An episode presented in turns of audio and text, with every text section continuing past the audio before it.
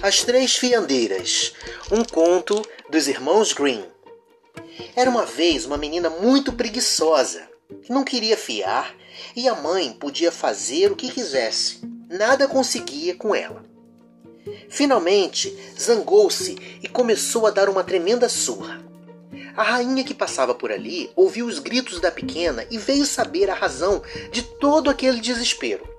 A mãe envergonhada não teve coragem de contar a verdade e disse que a menina era muito diligente e só queria fiar o tempo todo, quando ela nem dinheiro suficiente tinha para lhe comprar o linho necessário. A rainha então disse: Gosto muito de uma menina assim, ativa, e vou levá-la comigo para o castelo. Tenho linho em quantidade e lá ela vai poder fiar à vontade. Quanto a mim, nunca estou mais satisfeita do que ao ouvir as rocas girando. Como a mãe da menina estava de acordo, ela seguiu para o palácio com a rainha. Lá chegando, foi conduzida a três quartos totalmente repletos do mais lindo linho. Agora podes fiar à vontade, e quando tiveres acabado, tudo que está nesse quarto vai poder casar-se com meu filho. Pode ser pobre, mas sendo trabalhadeira, para mim já é o suficiente.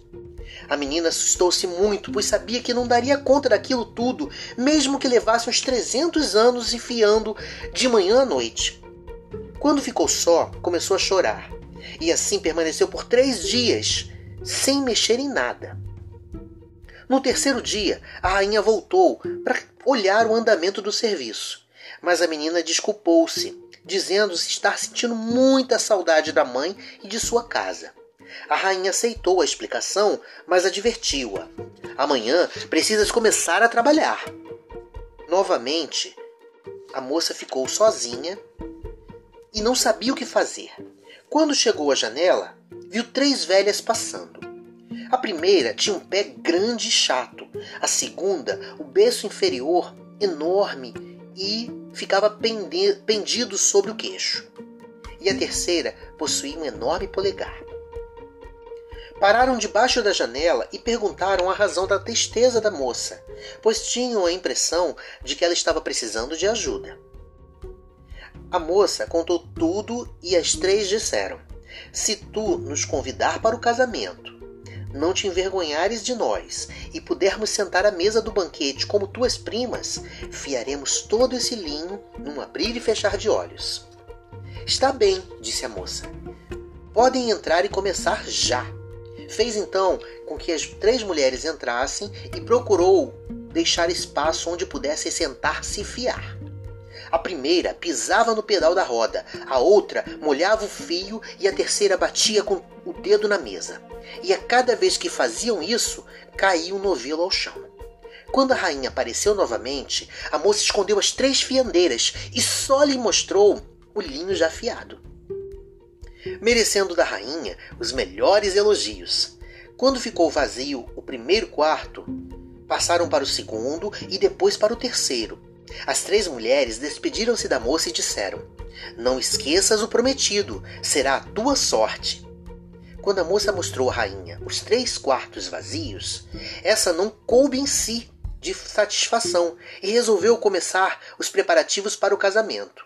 O noivo também alegrava-se com a noiva prestimosa que arranjara.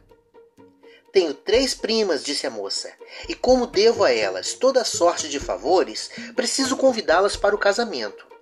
Gostaria de que elas se sentassem conosco à mesa do banquete e não quero esquecer delas para nossa felicidade. Por que não haveria de fazê-lo? disseram o noivo e a rainha. Podes convidá-las. Ao começar a festa, chegaram as três mulheres, maravilhosamente vestidas, mas muito feias. E a moça se aproximou delas e disse: Sede bem-vindas, queridas primas. Credo, disse então o noivo, como conseguiste parentas tão feias? Dirigindo-se à primeira, perguntou-lhe: De onde tens o pé tão grande e chato? De pisar o pedal da roca, respondeu ela.